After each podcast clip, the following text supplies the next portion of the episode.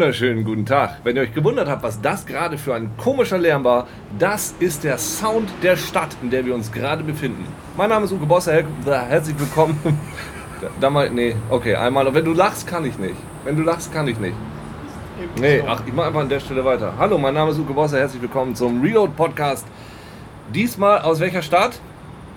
Die niemals schläft? Nein. Was sagt man über Tokio? Ich habe keine Ahnung. Aber jetzt hast du schon verraten. Ah, Na gut, okay. Es tut mir leid. Ja, der Nebi hat es äh, hat's verraten in seiner unbedachten und jugendlichen, fröhlichen Art. Äh, in Tokio sind wir gerade. Äh, mit mir hier ist mein lieber Kollege Christian Neb, der, ach, jetzt habe ich mir gar nicht ausgedacht, wie ich dich am besten beschreiben könnte, der Ghibli-Fan und Suda-Liebhaber. Nee? Ja, Suda-Fanboy. Liebhaber, Liebhaber vielleicht Ja. Liebhaber, Ja. ja. Äh, Ko- Connoisseur. Ähm, zu meiner anderen Seite haben wir einen ganz besonderen speziellen Gast, der zum Glück schon hier war, als wir angekommen sind, sonst hätten wir vielleicht ein bisschen Probleme gehabt. Wer heute nicht dabei ist, ist äh, Heiko Guru Gogolin, wie wir inzwischen nennen. Der befindet sich ganz woanders, also ganz weit draußen, würde ich sagen. Äh, Der ist gerade auf der Fusion. Ja. Äh, stattdessen auch sehr gut, vielleicht sogar noch besser, Jakob, ich weiß überhaupt nicht, wie du Nachnamen heißt. Iyamu, aber ich, mein Nachname tut wenig zur Sache. Tut wenig zur Sache. Piepsen wir raus. Jakob. Nein, könnt ihr ruhig drin lassen. Ja gut, piepsen wir ihn wieder rein. Kein Problem. So, wollen wir erstmal kurz anstoßen, Ich würde auch sagen, weil sonst wird das warm hier. oh, der Sound. Prost, beziehungsweise was sagt man hier nochmal? Kampai. Kampai. Hi. Äh, oh, Was ist das denn? Was Mm. trinken wir da gerade, Jakob? Ähm, Lime Sour oder ein Lime Chuhai. Aber mehr Aus der Leim als Dose. sauer, oder? Was ja, ist da es ist äh, 6% Alkohol, das ist schon nicht schlecht. Kann man machen. Und was, Ja. was ist da sonst noch? Was ist das für Alkohol? Das ist nicht irgendwie ein Whisky. Das ist äh, einfach japanischer Schnaps. Schnaps. Genau. Nicht kein Reiswein. Also es ist irgendwie aus, aus irgendwas fliegt dem Nevi an den Kopf. Irgendwas fiel hier runter. Sind es Rosen von deinen Fans? Nein, nein, nein, nein. Die nein. fliegen sonst immer an Das den Kopf. sind Schaben. Schaben von Feinden. Ausländischer Teufel. ähm, der Nebi und ich sind beruflich hier. Ne? Ja. Willst du kurz erzählen, was wir hier gemacht haben? Es ist ja eines deiner Herzensprojekte. Ja. Äh, wir Ich haben ja das weiter vorweg, damit man dich auch hört. länger äh, überlegt, äh, mal eine etwas ausführlichere Geschichte über einen interessanten Game Designer zu machen. Und äh, da ich, wie schon eingangs erwähnt, äh, großer Suda 51-Fan bin, haben wir überlegt, äh, wir wollen einfach mal äh, Goichi Suda treffen hier vor Ort und ihn ein bisschen bei seinem Tagewerk oder auch Nachtwerk äh, begleiten. Und das haben wir jetzt gemacht, drei Tage. Das haben wir fucking drei Tage lang gemacht. Und ähm, wie kann man das beschreiben in einem Wort? Kann man das für nur ein Wort finden? Es war schön, aber auch irgendwie anstrengend, Ja, seltsam. Ähm, ich fand's relativ gut. Ja, du hast ja auch nicht die Kackkamera getragen. du musst Nee. es auch nicht übersetzen. ja, eben. Du hast einfach den lockeren Luschenjob. Hallo, Essen, äh, ja. Gut, ähm, das war jedenfalls unser Projekt für die letzten drei Tage. Äh, und zum Glück hatten wir Jakob dabei. Jakob, Jakob hat für uns hier als äh, Übersetzer fungiert und als generelle äh, Stütze. Lebenshilfe, In kann man ja, sagen, weil sonst Lebenshilfe. hätten wir am ersten Über, Tag wahrscheinlich schon- Überlebenshilfe vielleicht. Ja. Überlebenshilfe. Sonst hätten wir am ersten Tag wahrscheinlich schon gleich, ähm, wären wir in irgendeinem, würden wir jetzt in einem Maid-Café arbeiten. Das kann ich mir sehr gut vorstellen. Hinten drinnen in Maid-Kostümen. Jakob, Äh, wie- Isolde. du, Isol, du bist Isolde, ich bin Wotan. Wotan. Ja. Wotan und Isolde. Du bist jetzt, äh, Jakob, du bist jetzt seit wie vielen Jahren hier in, ja in Japan? Ich bin seit 2008 da, somit fünf Jahre, war aber schon mal ein Jahr da um 2001 rum. Mhm. Also jetzt praktisch ja, sechs Jahre hinter mir insgesamt. Mhm. Und, äh, Und ist noch gut. oh ja, oh ja. Aber natürlich, man, man, man lernt auch Sachen kennen, die jetzt nicht so gut sind. Aber insgesamt bin ich nach wie vor sehr begeistert und möchte noch nicht heim. Nee, und was, was machst du hier? Du bist für die Liebe hergekommen oder für den Job? Äh, eine, eine Mischung aus beidem, definitiv. Und auch natürlich Liebe zu meinem Job. Videospielexport, äh, grundlegend äh, Retro-Videospiele, aber auch ein bisschen was von dem neueren Zeug. Sag mal, und deine Stimme kommt mir so bekannt vor. Bist du das nicht aus dem M-Games Japan Podcast? Ganz genau. What? Ganz genau. Crossover. Krasse Scheiße, oder? Milot. Milo, oh, Milot. Oh, Reload. Oh, ich komme gar nicht drüber weg. Reload, fantastisch. Oder Reload in Japan ist natürlich dann auch Stimmt. M in stimmt. Japan. Ja. Reload in Japan. Milo. Ja. Äh, fantastisch. Und gut, dass du da bist, weil, pass mal auf, Jakob, ich habe mir vorhin, da bin ich so ein bisschen durch die Straßen geschlendert, ja. Ähm, und ähm, ich bin also in einen, in einen Gemischtwarenladen gegangen Ja. und habe dort ein wenig in den Auslagen herumgestöbert und habe dort eine Publikation gefunden, die mir dann doch zugesagt hat. Und äh, das ist, eine, ähm, ist ein, ein, ein Geschichtsband mit verschiedenen Erzählungen darin. Ähm, die, ich glaube, die sind, das sind Fortsetzungsgesch Fortsetzungsgeschichten und ähm, ich habe es mir gekauft. Ich fand es also auch sehr, sehr ansprechend. Das Problem ist so, ähm, dass äh, was mich da jetzt besonders, achso, es ist, es ist in Comicform. Was mich daran jetzt besonders angesprochen hat, waren also die Zeichnungen. Und jetzt ist das so, da ich ja die Sprache weder sprechen noch lesen kann, habe ich so ein bisschen das Problem, dass ich glaube, mir, mir entgeht da eine ganze Dimension. Ja, ich, ich lerne die Charaktere nicht richtig kennen und, und ich kann mich da gar nicht so hineinversetzen. Also zum Beispiel, wenn wir, wenn wir uns mal diese Geschichte angucken. Ähm, hier geht es also um eine junge dunkelhaarige Frau, die ähm, offensichtlich ähm, einen jungen blonden Mann kennenlernt. Und ich habe so das Gefühl, was, was, was sagt sie denn so hier? Jetzt kommt's. Jetzt, jetzt werden meine japanischen, meine wahren Japan, Ja. japanischen Skills werden getestet. Ich glaube, das ist schon eine der Schlüsselszenen hier. Sie sagt, also ob das jetzt hier Podcast tauglich ist, sie sagt, wenn du ihn reinsteckst, dann aber schnell. Ja, ja, ja, ja. Und er fragt, soll ich ihn reinstecken? Sag's mir ganz genau. Ja. Sag's mir straight. Verstehe ich, verstehe. Das ist, das ist sehr interessant, weil ich glaube, das ist schon eine der Schlüsselszenen in diesem Werk. Eine andere Szene, die ich ähm, relativ interessant fand, ähm, finden wir hier an dieser Stelle. Ähm, ich, ich, ähm, da ist also ein junger Mann, der so ein bisschen in Gefahr ist, ähm, erstickt zu werden. Ja? Und ich glaube, hier, hier ruft er so ein bisschen um Hilfe, kann das sein?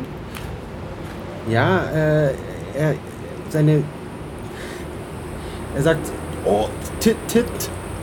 Er, er, er spricht es also nicht komplett aus. Äh, ich kann kaum atmen. Weiche Titten. Ja, ja, das ist, das ist schon ein Problem. Jetzt verste- auch diesen Charakter verstehe ich viel besser, aber was, was, was äh, sie sagt, diese junge Dame, äh, die er vorher getroffen hat, ähm, spricht ja auch zu ihm. Ähm, ja, sie sagt, du wirst es bereuen, dass du meine kleine Schwester angemacht hast. Oder? Aha, es geht also um eine Fehde zwischen Geschwistern. Das ist ja eine, Ah, eine da der ältesten. Geschichten. Da waren sie auch Da waren beide. auch beide gerade jetzt hier vertreten. Ach, das waren, das waren sie also beide. Sie haben sich also wieder versöhnt, praktisch. Ja, eindeutig. Ja. Also Da. hier versöhnen sie sich eindeutig. Ja. Ja, liebevoll. Ja, ist das so? Sagt sie da zu ihrer Schwester, wir versöhnen uns wieder an dieser Stelle? Oder ähm, was ist das? Weil das sieht so ein bisschen so aus wie eine Versöhnungsszene. Und es sieht auch aus, als würde irgendein wichtiges Element da fehlen in, in dieser Szene. Das da irgendwie scheinbar Ja, entfernt sie wurde. sagt langsam, langsam hoch und runter. Ja. Ja, also. Und sie, sie fangen auch ein bisschen so das Nuscheln an. ja. Und sie sagt dann den Namen. Ja. Oh, wie okay, ich verstehe jetzt, ich verstehe, wie es funktioniert. Ah, äh, also sie, sie lernt von ihrer Schwester. Ikemoto. Ah, Ja. fantastisch. Gut, damit hast du mir schon sehr viel weitergeholfen. Ich glaube, ich werde dieses Werk jetzt äh, wesentlich besser genießen können. Vielen Dank, äh, Jakob. Kein Problem. Du sprichst ja fantastisches Japanisch, ne? Außer du hast uns jetzt die letzten drei Tage immer irgendwie komplette Scheiße erzählt. Und euch Und, irgendwas. und Suda irgendwie komplett was anderes weitergegeben. Weswegen er uns immer so freundlich angelächelt hat und so, so, so, so, so gesagt hat. Das hat sich übrigens bei uns auch mittlerweile eingebürgert, dass wir äh, auch immer so, so, so, so, so sagen. Äh, und äh, vor allen Dingen oh, oh, ein erstauntes oh. Ich muss ja sagen, also Hey. eine, eine der Sachen, die ich am meisten genieße jetzt hier in Japan und also man hat das ja immer mal so, man kommt in ein anderes Land und man, man nimmt auch vielleicht ein paar Verhaltensmuster an oder spielt die in der Zeit. In, ja, in, in Italien habe ich dann auch immer gerne mit den Händen gefuchtelt und hier dieses erstaunt gucken macht sehr viel Spaß. Also das kann der Japaner ja wie ich gut. Hier. Der, zelebriert das. Japaner. Der Japaner. Der Japaner, ja. Fantastisch, wir sind jetzt Objekt. fast irgendwie so in der, in der Vätergeneration. Auch dieses Spiegeln von, äh, von Einheimischen vor Ort ist eigentlich sowas, was man eigentlich so von seinen Eltern aus dem Urlaub kennt und äh, dann immer ein bisschen peinlich berührt war. Jetzt sind wir soweit, dass wir anfangen. Peinlich äh, berührt sein ist ja auch etwas, was der Japaner sehr gut kann. Ist das richtig? Jakob. Also das ist eine Sache, die, die äh, uns häufig scheinbar äh, zu begegnen scheint. Peinlichkeit. Aber an, an Ja, sie sind unerwarteten sehr- an- Stellen. an sehr- ja, unerwarteten ja Stellen, sie, ja. Sind, sie sind ein sehr schüchternes Völkchen und sind natürlich auch immer sehr überfordert, wenn da auf einmal zwei so gut aussehende Herren wie ihr zwei Ausländische Teufel, steht. wie wir uns auch ja, gerne nennen. Und Ja. zwei Meter riesig. Das ist alleine schon so ein bisschen. Also es liegt an uns Schockierend. tatsächlich. Ist es an Oh ja, uns? also es hat, spielt auf jeden Fall mit rein. Das ist noch so ein, so ein zusätzlicher, Ah, okay. wie so ein Nitroglycerin-Boost. Ja, dann so, oh, und dann, wenn die dann noch was wollen und das dann auch noch nicht, äh, also nicht in ihrer eigenen Sprache ist, da ist es dann, da geht es rund. Das ist in ihrem Programming dann noch nicht vorgesehen. An anderer Stelle hatte ich das Gefühl, dass relativ wenig Peinlichkeit vorhanden ist. Ja. Und zwar äh, in Buchgeschäften. In Buch, äh, wir waren in einer Buchhandlung, weil wir für, für unseren lieben Kollegen Mark Töfs ein Animal Crossing äh, Strategy Guide besorgen sollten. Sehr wichtig, dass man da die richtige Strategie von diesem Spiel findet. äh, Leute, die genau. kennen, Animal Crossing ist ein knallharter Realtime-Strategy-Titel. Ein falscher Move und man hat einfach komplett verloren. Mhm. Multiplayer-Spiel, online. ziemlich, äh, ziemlich nice. Und wir sind in diesen Buchladen reingegangen, weil wir gedacht haben, Buchladen, hm, das klingt nach Büchern. Äh, und fanden in der Auslage hauptsächlich anspruchsvolle äh, Erotika. Ja, Erotika wieder. Äh, und sehr viele äh, junge und ältere Herrschaften, äh, die vollkommen unberührt neben uns in diesen Büchern blätterten. Also offensichtlich, die, der, Peinlichkeits, der Peinlichkeitsbereich ist nicht komplett anders als bei uns Europäern. Es, ähm, ja, also was, was Bücher angeht, sind sie durchaus ein wenig flexibler. Ja, was, was überhaupt, was diese ganze Erotik-Sache angeht. Wir waren ja auch in Akihabara in dem guten achtstockwerkigen äh, Adult Shop. Und da waren ja auch, da war ja reichlich. Äh, Äh, Recherchezwecke. Wir müssen gleich noch über. Spiele reden. Eben für den- für den Podcast ganz hier. komisch. für den Podcast hier waren wir eben recherchemäßig. Musste ich euch dorthin bringen. Da gab es ja auch Videospiele. Erotische, erotische Spiele. Vielleicht machen wir einfach mal den Erotik-Cast. Bei Gelegenheit. Das ja. Mhm. Und ähm, ja, da ging es ja auch ziemlich her. Also da war ziemlich voll mit Leuten aller. Auch, auch sehr viele Pärchen. Eben, sehr viele Pärchen. ja. Da haben die Japaner anscheinend nicht so das Problem mit. Ähm, vielleicht kannst du ja ein bisschen was dazu erzählen. Also, wie gesagt, am ersten Tag sind wir ja in Akihabara. Spreche ich es eigentlich richtig aus? Ja. Akira Alibaba. Akira. So merke ich mir das immer. Ähm, waren wir da unterwegs und das war halt eine Sache, die, also ich war ja zum ersten Mal in Tokio, Uke war schon mal da. Aber ähm, nur sehr, sehr kurz und erinnert sich an die auch sehr, sehr. Ich erinnere mich nur an die Hühneranusse. Ani. Ani? Hühnerahnen. Was ist der Plural Anoi. Anus? Anus? Anoi. Anunsen? Egal. Anwesen. Äh, wie auch immer, wir, äh, wir waren äh, dann ja, sind direkt aus dem Hotel äh, in dieses Viertel reingespült worden zwischen den ganzen Menschen und haben glücklicherweise da den Jakob getroffen dann, der Ja. uns, äh, der uns als starker Fels in der Brandung dann da aufgefangen hat und dann nachher mit uns da durchgezogen ist. Oh ja. ähm, aber es ist ja schon, ist es schon ein Lichtermeer äh, und, und ein Blinken und Blitzen, was man sonst eigentlich nur aus irgendwelchen äh, Videos kennt und dann das erste Mal am eigenen Leib erfährt. Und das hat mich schon sehr beeindruckt, was für ein, einen hohen Stellenwert äh, Videospiele doch in, in dieser Gesellschaft Vielleicht müssen wir an dieser Stelle kurz einhaken, weil es gibt vielleicht den einen oder anderen, der nicht genau weiß, was Akihabara eigentlich ist. Willst du das vielleicht kurz mal sagen? Also Akihabara ist eigentlich so, war ursprünglich mal so das Nerd- oder Otaku-Mekka. Ja, es ging um, um Animes, es ging um PC-Spiele, es ging um, um Elektronikteile, um Videospiele und ja, alles was mit dieser Popkultur, also was junge Leute. Also ein Viertel, wo, Für- wo das praktisch gesammelt war. Genau, wo das gesammelt war. Es waren Geschäfte, die sich damit, äh, ja, die nur solche Sachen verkauft haben. Und mit der Zeit, äh, gerade über die letzten vier, fünf Jahre hat es sich jetzt stark verändert und wurde ein bisschen, wie soll ich sagen, zugänglicher für auch für normale Leute und auch für Frauen. Also als ich das erste Mal Frauen? Ja, Was ist das? Die gibt es hier auch. gibt es hier auch. Was jetzt aber allerdings äh, den Effekt hat, dass eben viele Otakus nicht mehr so gerne nach äh, Akihabara fahren, weil ihnen das jetzt Ah. alles schon zu Mainstream und Das zu ist dann ein, ein neues Das ist sowas, Ersatzviertel. das Ja. ist sowas wie Gentrifizierung. Gentrifizierung. Entnerdisierung. Der Entnerdisierung. Nerd geht nicht mehr. Gibt's ein neues, oder? Ja, also in Nakano gibt es ein, ein mehrstockwerkiges Gebäude. Mehrstöckiges. Ich rede die ganze Zeit.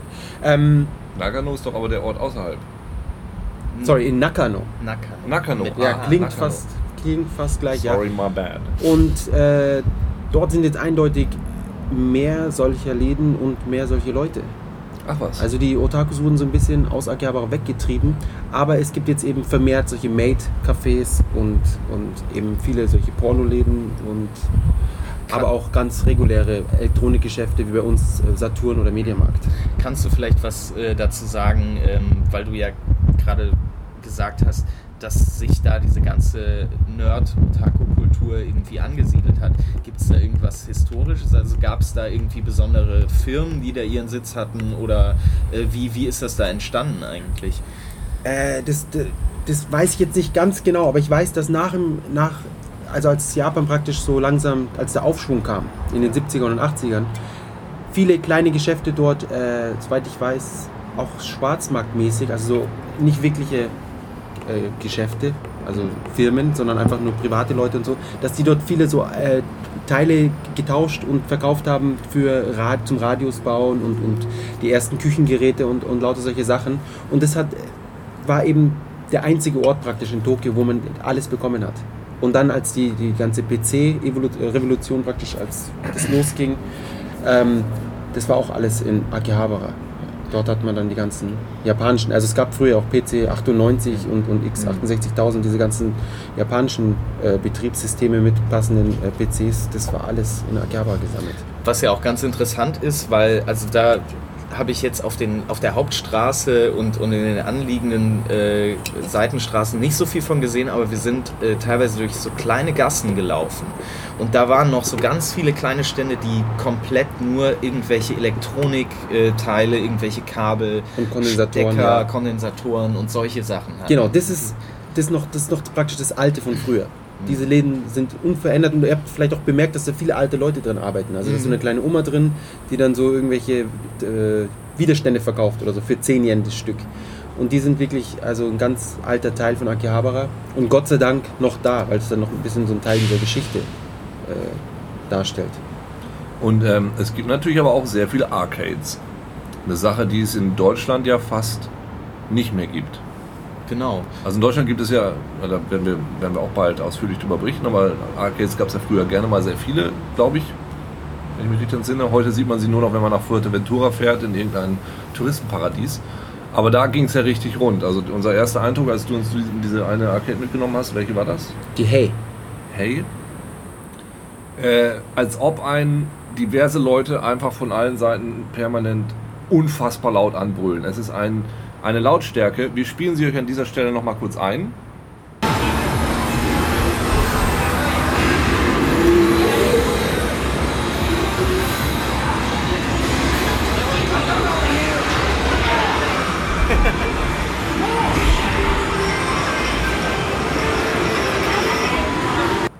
Ja, da gehen die Leute hin, um ein bisschen abzuschalten und sich bei einem guten Spiel zu entspannen.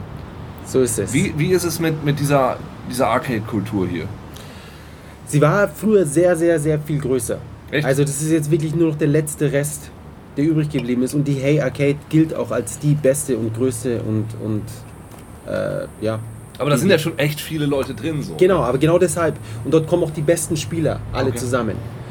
Ähm, also die, zum Beispiel die ganzen Leute, die man auf diesen ganzen Turnieren sieht, Street Fighter 4, der, na wie heißt der, äh, Daigo und so weiter. Den kann man in dieser Arcade treffen und auch alle anderen, die irgendwie in der Weltrangliste aus Japan äh, dabei sind. Die kann man in dieser Spielhalle treffen. Und abgesehen davon gab es früher noch ein, paar mehr Arcades. Also wir hatten uns ja vor, vor dieser Sega Arcade eigentlich verabredet und dort waren ja unten, als wir jetzt vorbeigelaufen sind, nur noch UFO-Catcher drin. Also diese Kranautomaten, die sehr viel von, den, von dem Arcade-Markt praktisch jetzt übernommen haben. Vor, vor Aber sagen, wie kann das sein? Jahren. Also jemand, der, der Street Fighter spielt, will doch jetzt nicht irgendwie so komische Figuren daraus fischen. Das ist richtig. Aber jemand anderes äh, will Ah. das eben rausfischen. Ja. Und, und die Sache ist so, dass, dass vor, als die PlayStation 2 rauskam und Dreamcast und man immer mehr von diesen Arcade-Spielen, die früher einzigartig waren, weil die technischen, diese, diese, ja, das war technisch so weit voraus, dass die, die Heimkonsolen nicht mithalten konnten. Und als die Heimkonsolen irgendwann nicht nur mithalten konnten, sondern sogar noch besser wurden, haben die Leute gesagt, ja, warum soll ich da 100 Yen in der Arcade zahlen, wenn ich das auch einfach daheim zocken kann. Und dann, da begann dann das äh, Arcade-Sterben. Und als immer mehr Entwickler dann gemerkt haben, okay, wir, wir, wir machen es jetzt für die PlayStation 2 meinetwegen, aber auch für die Arcade. Und irgendwann ging es dann eben so weit, dass sie gesagt haben, eigentlich die Arcade ist egal, wir machen es jetzt nur noch für die Heimkonsolen. Äh, da haben dann auf einmal äh, die ganzen Arcades dicht gemacht. Eine nach der anderen. Und jetzt gibt es verhältnismäßig, es gibt viel mehr als bei uns natürlich, aber verhältnismäßig wenig im Vergleich äh, zu dem, was es mal gab. Also was mir halt wirklich aufgefallen ist, ist äh, klar, äh, du, du hast gerade gesagt, man kann da irgendwelche professionellen Spieler auch treffen, irgendwie, die wirklich auf Turnieren auch äh, unterwegs sind. Äh, aber was mich dann doch überrascht hat, war, dass es halt nicht nur das Bild, was ich jetzt äh, zu Hause äh, im Kopf hatte vom Otaku-Viertel äh, Akihabara, dass äh, da praktisch diese Nerds an den Automaten sitzen, sondern wir waren ja in der Hey Arcade und da saßen kleine Mädchen an Automaten, also ich, ich sag mal, ich schätze mal sieben, acht Jahre und es äh, standen irgendwelche Leute in Business-Anzügen, die scheinbar irgendwie gerade von der Arbeit kamen, waren auf diesen, äh, auf diesen äh, Tanzmatten unterwegs. Ähm, und das war halt so für mich der Punkt, wo ich gedacht habe, okay, anders als bei uns, wo es wahrscheinlich wirklich nur tatsächlich die Nerds angesprochen hat, dieser Arcade, ist es doch so, dass, dass Videospiele hier irgendwie komplett die, die gesamte Bandbreite der Gesellschaft irgendwie angesprochen haben. Das ist, ich würde sagen, das ist absolut richtig.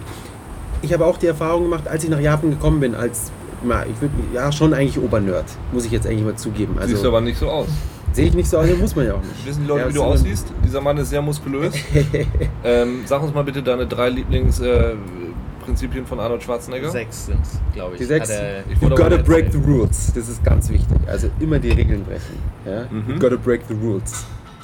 Don't listen to the naysayers. Ja? Also es gibt immer, there will always be people that hate you. But nobody can be a maverick and be liked by everyone. Ja, das ist, das ist wahr, deswegen. Ja, es gibt immer, es wird auch jetzt Leute geben, die mich hier im Podcast scheiße finden. Niemand. Auf Ja. gar keinen Fall. Und selbst wenn, don't listen to the naysayers, ja, kannst du nochmal wiederholen. Und die letzte Regel ist, give back. Once you've reached the top, you have to give back to the people that helped you. Ja, also ich habe jetzt das Top noch nicht ganz erreicht, die Spitze. aber sobald ich oben angekommen bin, ich werde es euch wissen lassen und dann kriegt ihr Freispiele. Alles, Ja. alles. Fantastisch. Da war ich Ja, eine riesige. Arcade auf Ja, und wunderbar. 24 Schaut das mal Stunden. ja, ja, wir haben es ja jetzt. hier auf 24 Band. Stunden Fernsehsendungen nur Ah. aus Japan, Videospiele.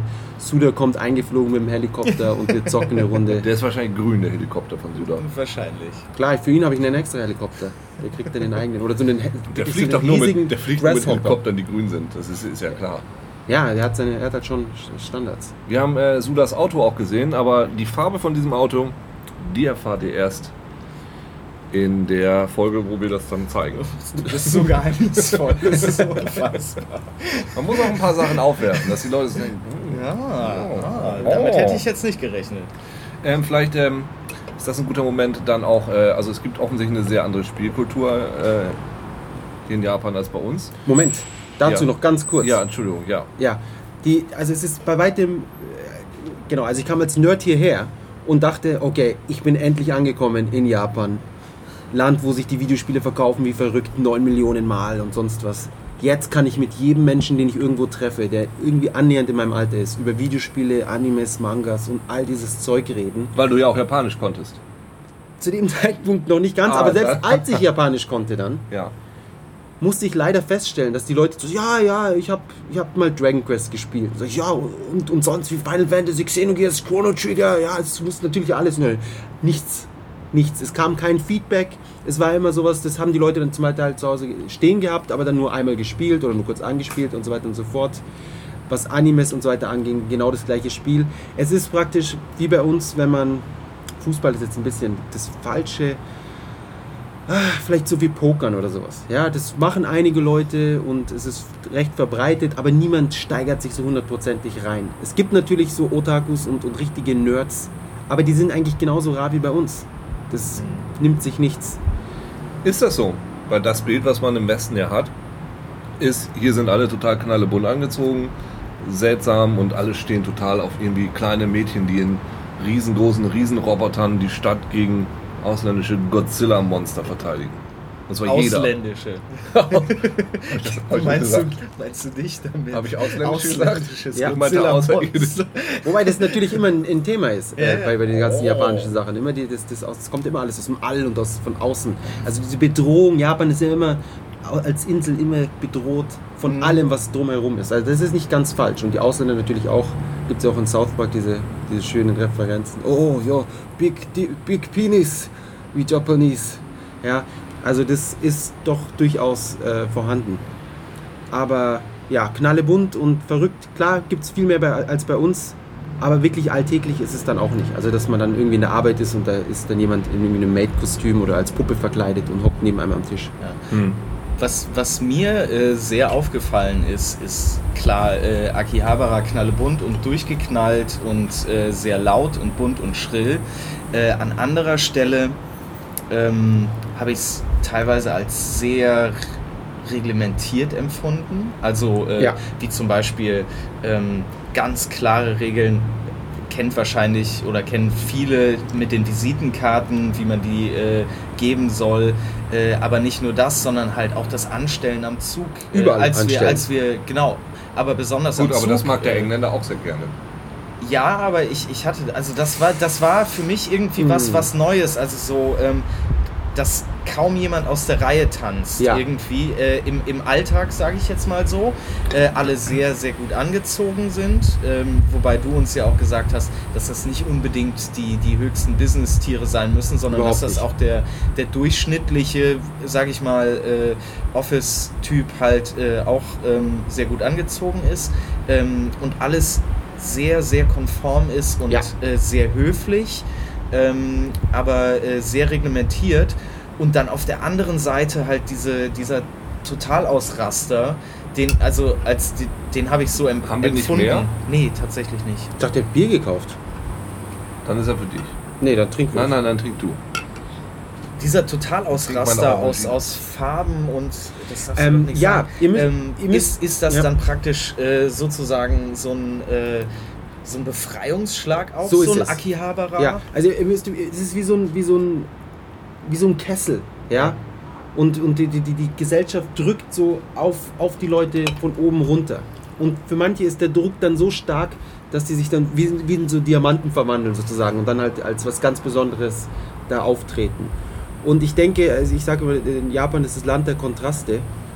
Und das ist eben einer dieser Kontraste. Dadurch, dass eben alle, dieses alles reglementiert ist und dass du dieses, diese Konformität hast und alle müssen das gleiche Schuluniformen, eigentlich das ganze Leben, es ist von einer Uniform in die nächste und von einem, und die, Schule ist ja auch, das Bildungssystem ist ja auch nur darauf au, ausgebaut, jetzt nicht den Leuten besonders viel beizubringen, weil sie, die meisten wissen nichts, sondern es geht eher darum, das ist jetzt nicht böse gemeint, aber es, es, man, ich meine, man muss auch nicht alles wissen, um irgendwie eine, eine, eine, also die Gesellschaft muss nicht sehr viel wissen, damit, die, damit sie gut funktioniert. Ja. Ja? Jemand, der irgendwie Spiele oder, oder sich am Fließband arbeitet, der muss nicht genau wissen, wie der, sich die französische Revolution abgelaufen ist. Das ist nicht wirklich wichtig für den. Und äh, was sie aber wissen müssen, ist wie der Umgang mit anderen Leuten auf diesem engen Raum. Und jedenfalls, es gibt halt Leute, die, die zerbrechen daran, deswegen ist auch die Selbstmordrate die, die höchste der Welt mit. Also ab und zu ist mal nicht die Nummer 1, dann ist es die Nummer 2. Aber äh, die, die es eben, die stark genug sind, die verwandeln sich dann, ja, unter diesem Druck. Oder der, der ist halt eine Schraube locker oder die, die, ja. Und die drehen sich dann, äh, die ziehen sich dann dementsprechend an oder, oder fangen an, eben verrückte Sachen zu machen oder sperren sich praktisch zu Hause ein und malen den ganzen Tag Mangas. Mhm. Ja. Wo wir bei verrückten Sachen sind. Äh, du handelst ja oder du äh, exportierst die verrückten Sachen für uns, sage ich jetzt mal so, nach Deutschland oder in die, ganze, Welt. Genau. Ähm, was ist denn so das Besondere an diesen japanischen Videospielen? Ist das, dass unter Druck dann da besondere Diamanten entstehen, wie, äh, wie du es gerade gesagt hast? Oder ist, ist, was ist das Besondere an diesen Spielen? Also ich finde, ähm, also ich, ich, jetzt die letzten Jahre ist, ist ein bisschen schwierig. Ja, die japanische Industrie hat immer mehr an, an äh, Bedeutung verloren. Aber wenn ich jetzt mal so an die 90er denke, Super Famicom, Playstation, meinetwegen noch ein bisschen Playstation 2, da waren, also das, die Liebe zum Detail, und, und die, die Ideen und, und doch das Abgedrehte zum Teil, als es noch möglich war, weil die, weil die Budgets entsprechend klein waren und die, die, äh, die, installierte Hardware-Base war so riesig, dass selbst mit einem absolut komischen Titel konntest du, konnten die Firmen immer noch Geld machen. Ähm, zu der Zeit, finde ich, äh, kamen doch äh, ganz besondere Spiele raus, die, die eben ja wirklich eigenartig waren. Und nicht, nicht irgendwie ein neues äh, Strategiespiel oder einfach ein neuer Ego-Shoot. Einfach dieses immer wieder das Gleiche. Ähm, und das, glaube ich, funktioniert nur, weil Japan eben dann doch so viele von diesen Diamanten hatten, also Entwickler und so weiter, die dann eben wirklich sonst nichts anderes können. Also du hast teilweise die, du hast einzelne Leute, die dann Programmiersprachen erfinden. Also Ruby ist zum Beispiel aus äh, der japanischen Programmiersprache. Du hast immer diese einzelnen Überflieger, die dann auf einem Gebiet so absolute äh, Genies sind. Und ich fand, dass, dass das, das Besondere, das hat wahrscheinlich die besonderen Spiele ausgemacht von damals. Aber wenn man jetzt zum Beispiel, es gibt ja immer diese, diese gerade bei Rollenspielen gibt es ja mal gerne mal die Unterteilung in, ah, ist ein sehr westliches Rollenspiel oder ist ein JRPG. Wenn man da jetzt mal das runterbrechen würde, was sind da die, die äh, genre-definierenden Punkte? Da so anders? ähm, die Freiheit.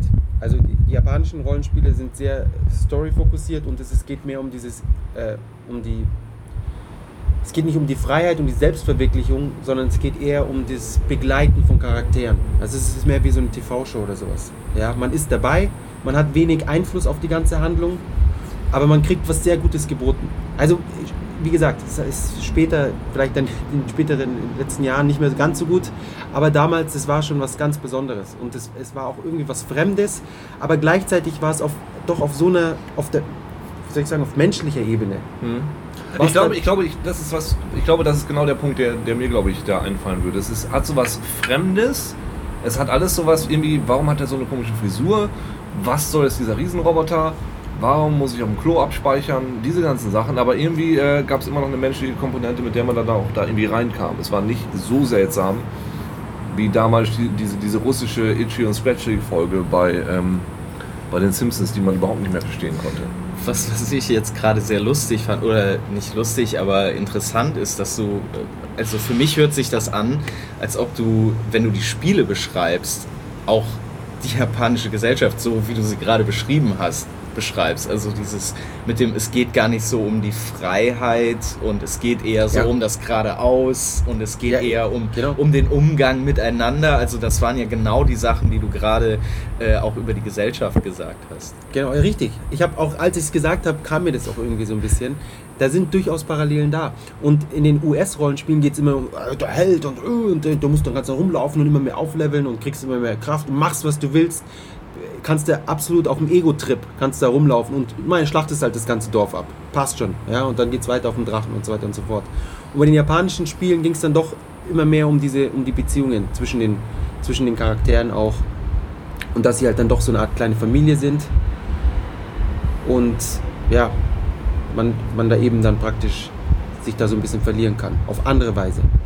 Was, was ja auch viele, ähm, oder jedenfalls viele Produktionen, die ich kenne, also ich äh, war immer eher jemand, der äh, Dragon Quest geiler fand als Final Fantasy, ähm, weil äh, da war immer so eine, so eine bisschen, ja, Geborgenheit will ich es jetzt nicht nennen, aber irgendwie so ein, so ein bisschen so, ein, so eine heile Welt war irgendwie dahinter. Also diese wunderschöne Musik, diese fantastisch wunderschönen äh, Charaktere.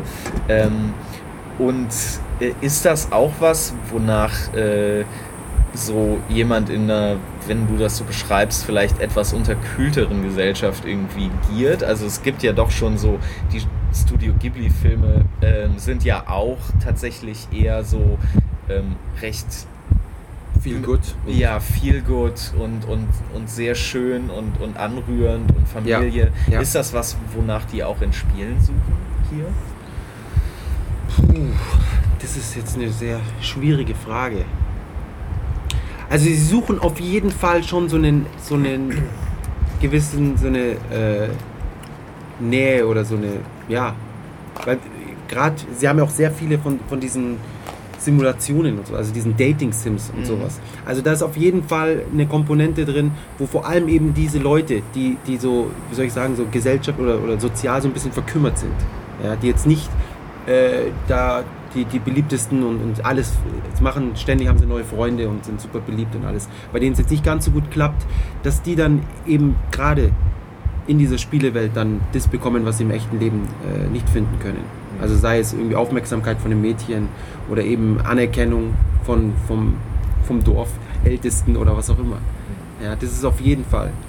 Was ist so dein Lieblingsspiel aus Japan aus den letzten paar Jahren? Aus den letzten paar Jahren oder darf ich noch ein bisschen weiter sagen wir- zurückgehen? Also generell. vielleicht gehst du erstmal ein bisschen weiter zurück und erklärst uns, du hast ja gerade über die 90er, als du die Hochzeit Ja, der Goldene. japanischen äh, Spiele, wenn, und da warst du noch so ein bisschen äh, vage, vielleicht kannst du mal sagen, was, was war da so dein Knallertitel? Also ich war ein, ein großer RPG-Fan und für mich ist Xenogears nach wie vor äh, absoluter Lieblingstitel. Ja, also ich liebe dieses Spiel. Das ist auch der einzige Grund, warum ich mir einen, also bis jetzt der einzige Grund, warum ich mir einen Wii U kaufen werde, weil der derselbe Mensch dafür verantwortlich ist. Dieses X X. ja, von Monolith Games. Das ist derselbe Schreiber wohl und, und ähnliche Leute dabei. Und das Spiel hat mich absolut aus den Socken gehauen und das werde ich, glaube ich, auch in, in ein paar Jahren noch, noch wieder spielen. Ja. Was ist so besonders daran? Ich kann, das ist schwer zu sagen. Also es vom, vom, Spielablauf hat es ein paar neue Sachen aufgebracht. Ja, das Gameplay war ein bisschen neuartig. Du, hattest so ein bisschen interaktivere Kämpfe. Du hattest außerdem hattest du diese Mechs, diese riesigen. Das war absolut ein absolut cooles Element, was es so in RPGs noch nie gab. Und du hattest Charaktere, die sich mittendrin auf einmal geändert haben. Ja, oder da hat, was ich, hat auf einmal ein Schwert gehabt und solche Sachen. Ja, oder da, hat's, da hast du dann erfahren, der, der hatte noch eine ganz andere Geschichte. Und es hat eine, jeder Charakter hat so diese ewig lange Geschichte und es ist auch sehr philosophisch alles. Ja, mit, mit, äh, was ich, mit Menschen zweiter Klasse und solche Sachen. Also es war einfach ein fa- fantastisches Spiel und, und großartige Story, Musik absolut fantastisch und so viel Liebe zum Detail. Ja. Und jetzt ist das vorbei? Also du sagst jetzt, du freust dich auf das neue Spiel Genau. von dem. Ja, und ich fand auch Xenoblade, das hat wieder so ein bisschen, hat mich wieder in diese Richtung begeistert. Aber ansonsten aus Japan ein Spiel, vor allem wenn man, wenn man jetzt, ich meine, klar, Metal Gear und sowas, das ist alles spaßig. Aber jetzt so neu, Neuerscheinungen, also komplett neue äh, IPs aus Japan die letzte Zeit. Mir fällt jetzt auf, auf, auf die Schnelle eigentlich wirklich nichts weiter ein. Also du bist nach Japan gezogen und spielst jetzt lieber westliche Spiele als Ich japanische. spiele seit ich hier bin fast nur noch westliche Spieler. Ich habe Das- Dishonored das- gespielt, Halo gespielt. Das Gras ist immer grün auf der anderen Seite. Ist ja so. Apropos grün, was ist denn äh, so dein Lieblingsjapanisches Spiel? Nebi. Äh, mein Lieblingsjapanisches Spiel schwierig. Also ich äh, finde Dragon Quest V ist ein, also eins der Rollenspiele, die mich wahnsinnig geflasht haben damals und heute noch. Ähm, eben weil ich, ich stehe total auf diese Musik und diese Harmonie in der Welt und diese niedlichen Monster und ich fand an dem Spiel immer ganz toll, dieses, dieses Leben durchspielen. Also man fängt ja als kleiner Junge an und, und wird dann immer älter äh, und hat dann irgendwann eigene Kinder. Und das fand ich äh, damals schon toll und finde das heute auch immer noch toll. Also das ist auf jeden Fall eines, eines meiner Lieblingsspiele. Ähm, wie gesagt, Alone in the Suda- Dark fandst du blödsinnig. Alone in the Dark? Richtig, richtig geil. Alone in the Dark Souls, meinte ich. Dark Souls fandst du doch bestimmt Ich, ziemlich geil. ich bin, ja, ich finde Dark Souls fantastisch. Also Oh, Okay, das das, ist ja- das ist eine frische IP. Das könnte, also das habe ich äh, nicht gespielt, aber da, da kann ich sagen, ja, das könnte gut sein. aber wirkt ja aber auch nicht so japanisch. Nein, komischerweise ist das ja ein Spiel, was so vom, vom Look her auf den ersten Blick doch sehr wie ein, ich sag mal, 90er, Ende 90er, äh, Anfang 2000er äh, westliches Rollenspiel wirkt. da muss ich euch ein wenig widersprechen, denn Ja. die Kingsfield-Serie Ja. und auch das, das Wizardry-Zeug, was ich ja soweit ich weiß, also es gibt ja japanische Wizardry-Titel, Ja. Die gehen schon so eine ähnliche Richtung. Also es, ist, es war sehr wenig, es war sehr selten sowas aus Japan. Und es gab jetzt lange nichts. Also die Kingsfield kam auf, ich glaube, PSP kam noch ein bisschen was in der Richtung raus. Aber insgesamt, es gab früher schon so ein paar Ritter. Ja. Und auch in 2D eben. Ja. Für Super Ja, genau, aber wenn man so an japanische Rollenspiele denkt, denkt man ja an bunte Haare und, Crazy und lustige kleine ja, ja. Küken in, in, in den Haaren und so weiter. Und, und äh, Ja, also dieser gritty Dark Look, ja, das ist auf jeden Fall, war was, war eher westlich. Ja. dann, wir sind ja heute übrigens, ähm, der Nebi und ich sind ja gerne mal ein bisschen abenteuerlich. Äh, sind heute mal bei From Software Eingedrungen. eingedrungen. Wir hatten keine Helltränke dabei. Es war also ein bisschen schwierig. er Ähm, ist vorm Aufzug ausgegangen. Er ist kurz vorm Aufzug, war nichts mehr da. Ähm, auch dazu später mehr. Ist so spannend, ja. Es- Nur, dieser- äh, lasst dieser- euch nur so viel sagen, es war, es war sehr gruselig. Ja, es war, es war, also es war so gruselig, wie man sich das fast erwarten könnte. Es sind äh, ein ganzer Podcast voller Teaser ist es hier heute nur. Einfach nur ein bisschen anfüttern und anlocken. Aber ähm, du sagst ja, du bist jetzt hier, spielst sehr gerne westliche Spiele, Auch, aber ja. deine Kundschaft Ja. spielt ja sehr gerne japanische Spiele. Hast du Ja. einen Verkaufsschlager? Verkaufsschlager. Ähm, ja, Shoot, Shoot'em Ups, also die, die 2D äh, Side-Scrolling und, und, und Vertical Scrolling, oh, das, genau, doch stimmt schon, äh, die sind auf jeden Fall Verkaufsschlager. Also da muss ich ja sagen, ich habe ja einen in der Arcade gespielt, ne? Ich habe den Namen schon wieder vergessen. Dodonpachi? Weiß nicht, in dieser einen, wo du uns hingebracht hast, diese, diese, in diesem kleinen Raum da oben, wo man dann da rauchen konnte, hinten in der Ecke, wo dann da drunter die unfreundlichen äh, Retro-Game-Verkäufer sahen Ach, waren. ja, ja, ja, im Super Potato. Super, Super Super Potato, Meinetwegen ja. Super Ja. Potato. Im Super Potato. Im Super Potato. Und äh, das ist eindeutig ein Spiel für mich, was, was total geil in der Arcade ist. Weil Auf mit, jeden Fall. Mit der Lautstärke und in der Arcade natürlich auch, wenn noch ein paar Leute um dich rumsitzen, die sehen, wie du gerade total versagst. So und äh, das war schon geil. Also das kann ich schon. Da habe ich mich wieder gefühlt wie früher. Das mochte ich früher mal sehr gerne spielen und ich frage mich, warum ich das heutzutage nicht mehr tue. Aber vielleicht brauche ich dafür eine Arcade, damit mir das wieder richtig viel Spaß macht. Bei mir war es tatsächlich Metal Slug. Also ich habe Oh, Metal ja. Slug äh, bis jetzt nur auf dem Fernseher oder äh, auf der PSP gespielt. Äh, Nee, und, nee, nee, und, und liebe das und äh, das in der Arcade zu spielen. Das ist das echt nochmal was anderes. Das ist echt nochmal echt noch mal was anderes. Kleine Trivia, eines der teuersten Spiele überhaupt. Metal Slug. Das Ja. kostet ja wirklich so 2000 Euro oder 1500. Ja. Hm. Da habe ich auch, glaube ich, gut Geld reingeballert. 200 Yens. Nein, nein, nein, nein, nein. Ach, deshalb. Oh, der Nebi spielt immer weiter. Das ist ja kein Problem. Immer wenn ich gerade nicht geguckt habe, Continue und wieder hinterhergeschmissen. Aha. Mhm. Ja, also die, die, die, gerade diese Shoot'em-Ups gibt es halt in den deutschen oder in den europäischen Ar Arcades nicht mehr. Und da haben halt die Leute keine Wahl. Aber viele Leute importieren sich eben diese Spielautomaten und die Spiele dazu.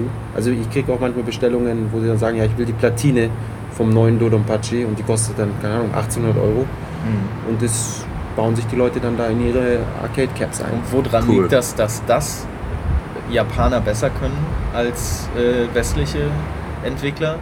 Die Oder- Shoot'em-Ups? Ja, das, das ist, sind ja meistens Genres oder die man Ja, aber können sie es besser, dann machen sie es einfach nicht mehr. Wir haben doch auch diesen, was haben Ja, wir es gesehen? Sturmwind? Sturmwind Genau, das ist, ja, aber es ist natürlich qualitativ nicht auf, auf dem Niveau von einem Cave-Spiel. Also ich glaube, das Problem ist, dass du für so ein richtig gutes Spiel brauchst du ein Team und dann brauchst du noch dazu ein gutes Team und die Kombination äh, ist einfach sehr, und Erfahrung. Also jetzt die Leute, die bei Cave arbeiten oder die bei, bei Graph arbeiten, die sind seit 40 oder 30, 40 Jahre äh, dabei in der Industrie und die machen den ganzen Tag nur diese Shoot'em-Up-Games, diese ganzen Ah, okay. Pattern und sonst was. Also es ist, äh, ist sehr schwierig und das, es lohnt sich auch nur in Japan.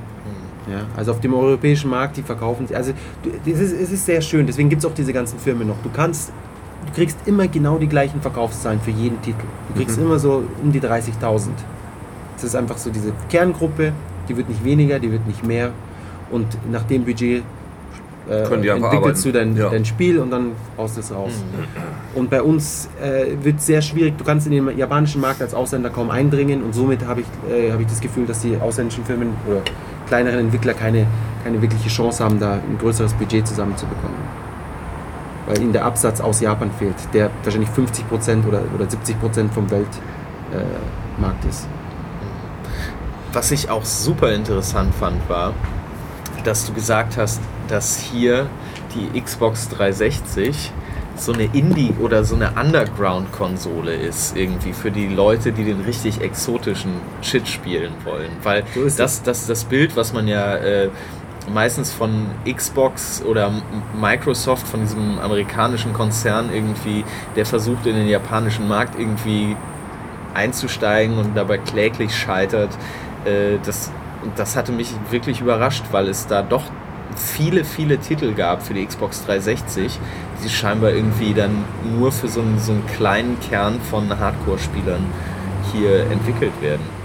Ja, es fing, es fing damit an, dass Microsoft eben damals äh, versucht hat, die 360 irgendwie an die Leute zu bringen und es mit allen Tricks versucht hat. Und Sony hat zur gleichen Zeit gesagt, sie, sie wollen keine 2D-Spiele mehr auf der PlayStation 3. Und da hat Microsoft natürlich die Chance ergriffen und hat gesagt, okay, hey, 2D-Spiele, kommt zu uns, könnt einfach entwickeln, das ist praktisch, äh, also PowerPC, Hardware oder was auch immer es ist, ihr könnt auf jeden Fall, ihr könnt, es war eine einfache Architektur und so ging es dann eben los, dass Cave beispielsweise angefangen hat, ihre Shoot'em-Ups nur für die 360 äh, rauszubringen. Dann kamen andere Entwickler, äh, haben nachgezogen und haben diese ganzen Dating-Sims und so weiter rausgebracht. Und das war eben, das waren die absoluten Hardcore-Nerd-Titel. Und somit hatten dann die ganzen Leute schon mal eine 360 daheim. Und dann haben sie sich wahrscheinlich gedacht, gut, jetzt habe ich das Gerät eh schon da und da kommt jetzt irgendwie Assassin's Creed raus. Und ja, schauen wir, schauen wir uns das mal an. Und die wirklichen Hardcore-Nerds, die haben halt auch langsam satt, dass Final Fantasy 15 und Dragon Quest 9 und all diese, ah, Dragon Quest 10, das ist es sind ja nur noch Sequels. Sequels und Remakes, eins nach dem anderen. Und ich brauche halt kein siebtes Mal Final Fantasy 4. Und die japanischen Otakus brauchen es auch nicht. Und da hat sich das dann natürlich angeboten, GTA und so weiter. Das sind alles Hochklasse, äh, hochwertige Games, die dann eben von den, von den Leuten gespielt werden, die wirklich Videospiele lieben. Das heißt, wir könnten vielleicht einen Importladen aufmachen, Oh ja. wo nur so heißer Wotan westlicher. Wotan die westlicher Solde, Scheiß. Gibt es. Westlicher. Scheiß äh, Ja. nach Japan äh, Gibt es. exportiert. Und auch auf Amazon läuft gut. Äh, Importartikel, äh, also nach Japan verkaufen sich inzwischen sehr gut. Mhm. Ja, also es gibt mehrere Läden, die sich nur darauf spezialisiert haben. Mhm. Hast du tatsächlich auch Kunden hier in Japan, die du belieferst mit Sachen, die du aus Europa irgendwie einführst? Also- oder, oder ist das. Soweit ist es noch nicht. Ja. Soweit ist es noch nicht. Wir waren am Montag, nee, Samstag waren wir ja auch noch äh, woanders. Wir haben ja abends, äh, waren wir also in diesem Maid Café. Ein Maid Café ist äh, etwas sehr Seltsames. Ähm, das ist praktisch ein Café, wo ähm, Junge Mädchen, junge Mädchen, äh, junge Frauen. junge Damen einfach äh, in so, so Meidenkostüms rumstehen und äh, Mit Kätzchenohren. Mit Kätzchenohren Und Kätzchenschwanz. dein Essen verzaubern und äh, damit es besser schmeckt. Wie war der Spruch nochmal? Oh ja, sag uns das bitte. Babidi, Babidu. Kida, Kida, Kida, Kida, Kida. Und Ja. uh, oder irgendwas. Ja. Und was bedeutet das nochmal? Ja, ke- keinerlei Keine- Bedeutung. keinerlei also Kida. Kida, Kida bedeutet das, so Glitzer. Das ist das Geräusch, was Glitzer macht. In Japan hat alles ein Geräusch. Sternenstaub. Ja. Ähm, und wir waren dann abends ja noch in diesem, also jedenfalls, da sind also irgendwie so relativ junge, hübsche Mädchen, die einfach rumstehen und du bezahlst sie, damit sie dich für dich, unter, dich mit dir unterhalten. Ja. Lass es das so einfach mal Genau. formulieren. Und wir waren jetzt in diesem anderen Maid-Café, das du für uns aufgetan hattest, äh, wo die nicht nur dafür bezahlt werden, dass sie dich mit dir unterhalten, sondern auch, dass sie mit dir spielen. Genau. Videospiele spielen.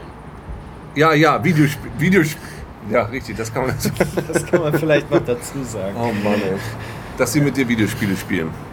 Ist das auch was, was normal ist hier? Nein, nein, definitiv nicht. Nein, Okay. es ist, also beides ist nicht normal. Also weder, dass man da speziell hingeht für die Videospiele, noch äh, die Maid-Cafés. Also es ist auch wieder sehr nerdig, sehr otaku. Ab und zu natürlich Kinder so aus zum Spaß. Geht mal ein, ein Pärchen hin oder paar Jungs gehen hin, um es einfach mal auszuprobieren. Aber die Leute, die dort sind, meistens das sind Hardcore-Leute, die dann auch regelmäßig dorthin gehen und eine VIP-Karte haben und so weiter und so fort. Ähm, es ist äh, in Japan sind Hostessenclubs sind sehr beliebt, was praktisch dasselbe ist, nur dass die Mädchen nicht verkleidet sind und man abends hingeht. Und es ist jetzt praktisch eine abgeschwächte Version, die auch tagsüber machbar ist, äh, fokussiert auf die Otakus. Wobei diese Hostessen-Clubs kennt man ja auch äh, aus den Yakuza-Spielen. Das ist dann Genau. der doppelte Nerd-Faktor, wenn man das Nerdige aus dem echten Leben auch noch im Videospiel nachspielt. Ich glaube, es ist eher umgekehrt. Wobei, wenn man das dann Im echten Maid-Café Leben. spielt. Wow, das nach, was ich im wow, Videospiel und spiele dann auch noch mit der Maid Yakuza Yakuza. im Maid-Café. Wow. Inception. Äh, Inception. Maid Inception.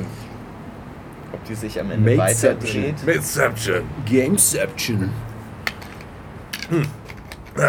Gut, so. Ach so, ach so, ach so. Was?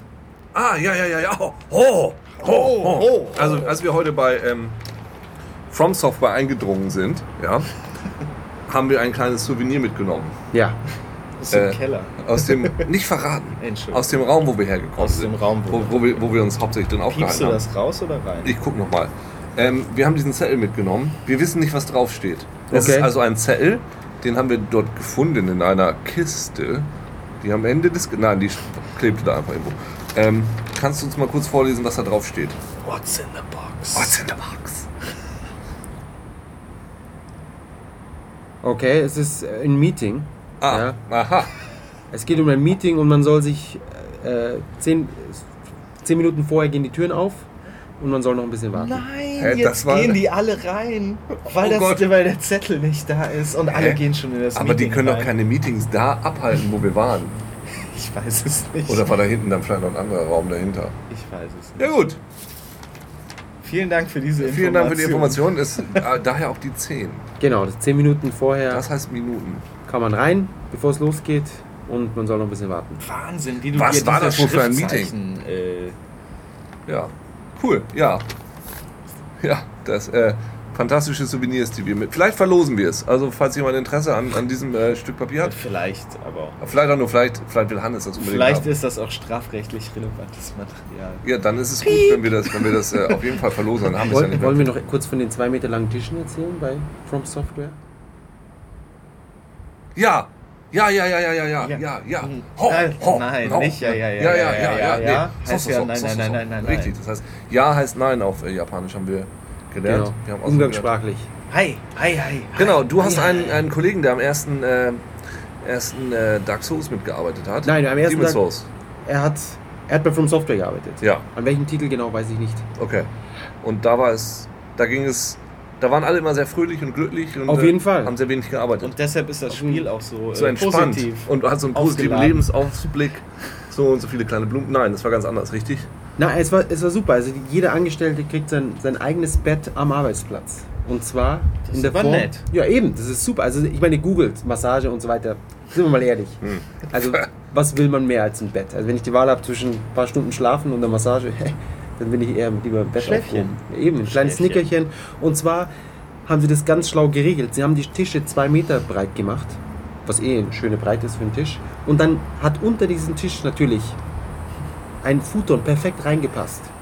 Und wenn es dann Crunch-Time war und man musste mal ein bisschen länger in der Arbeit bleiben, dann konnte man einfach da praktischerweise, also wer will denn ständig nach Hause fahren? Ja, Hause blöd. Also die japanischen Züge sind ständig voll, Ja, es ist eng, stinkt. es stinkt. Man wird und- angegrabbelt. Oh, man, und dann ist man zu Hause. Und was macht man denn zu Hause? Schlafen. Ja. Also, warum nicht einfach Cut to the Chase, Shortcut? Ja. Ja? Bett im Büro, unterm Tisch, boom. Und arbeitseffizient 200% drauf.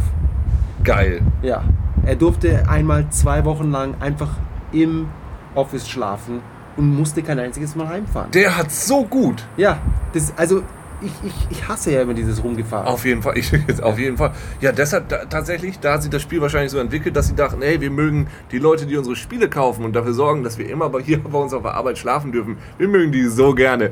Da machen wir mal eine richtig schöne, angenehme Spielerfahrung für die, wo man auch immer schlafen darf. Ich kann mir genau vorstellen, wie in dieser Zeit, in diesen zwei Wochen, äh, The Four Kings, der Endgegner, entstanden ist, bei dem ich fast ein bisschen angefangen habe zu weinen.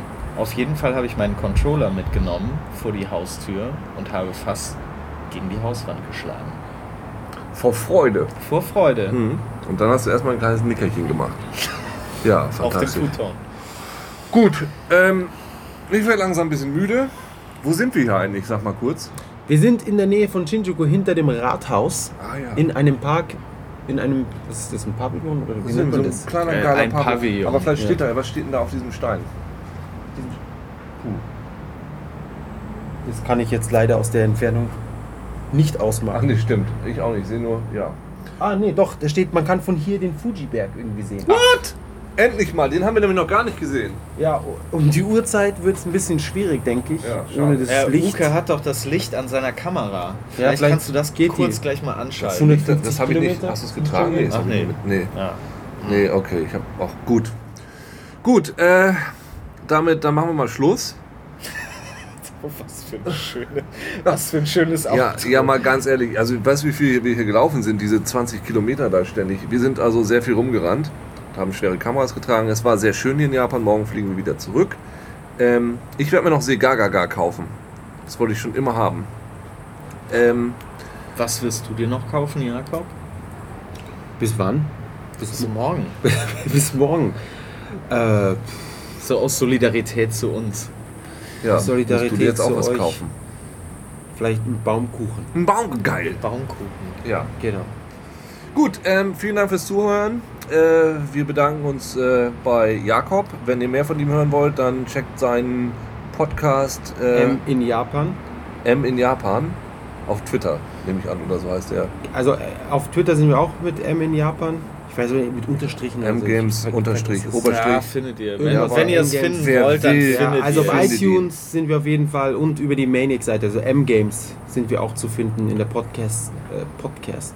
Alles Section. klar. Und wenn nicht ihr verwechseln richtig- mit M-Games in Polen, auch nicht mit M-Games in Ungarn. M-Games in Japan, da findet ihr Jakob. Wenn ihr richtig geilen Scheiß aus Japan bestellen wollt, dann könnt ihr das bestimmt auch bei Jakob. Aber wir dürfen bestimmt keine Werbung machen in so einem Podcast. Wahrscheinlich nicht. Nee. Äh, Wir machen aber auch schon die ganze Zeit. Ach nee, der Nee, ist schon das längst noch, aus. Ist schon längst. Was? aus. Außerdem, wenn man ihn sieht, ist es ja keine Werbung, Nee, nur weil er so Kippen. gut aussieht. Die du Ach, da die gerade. Kippen, die gibt's äh, doch gar nicht in Deutschland. Na, aber die Marke schon. Ja, weiß nicht, kennt keiner. Ja gut, jetzt machst du bei mir Werbung. Gut, das sind so Sachen zum Beispiel, die ich dann nachher rausschneide. Weil das Das einfach, schneidet er raus. wer? Er? Ich? Ja, natürlich schneide ich das raus. All die Sachen, wo du so unangenehm auffällst. Wer war er denn beim ersten Mal? Du hast es noch nie rausgeschnitten. So, auf jeden Fall raus- ruhig. Jetzt lass uns nicht noch in den letzten Minuten anfangen zu streiten. Wir haben es acht Tage durchgehalten. Ja, und jetzt in den letzten Minuten des Podcasts bricht alles zusammen. Morgen reden wir Das kein Wort mehr. Ja. Psychologische Karte. Gut, jedenfalls vielen Dank hier aus Japan. Ähm, wir hören uns mal wieder. Ja, später. Ne? Tschüss. Auf Wiederhören. Wie sagt man jetzt in Japan? Sayonara. Ja, aber das Matane. habe ich noch nicht einmal Matane. gehört. Ja, Matane. Matane. Matane. Okay, cool. Tschüss.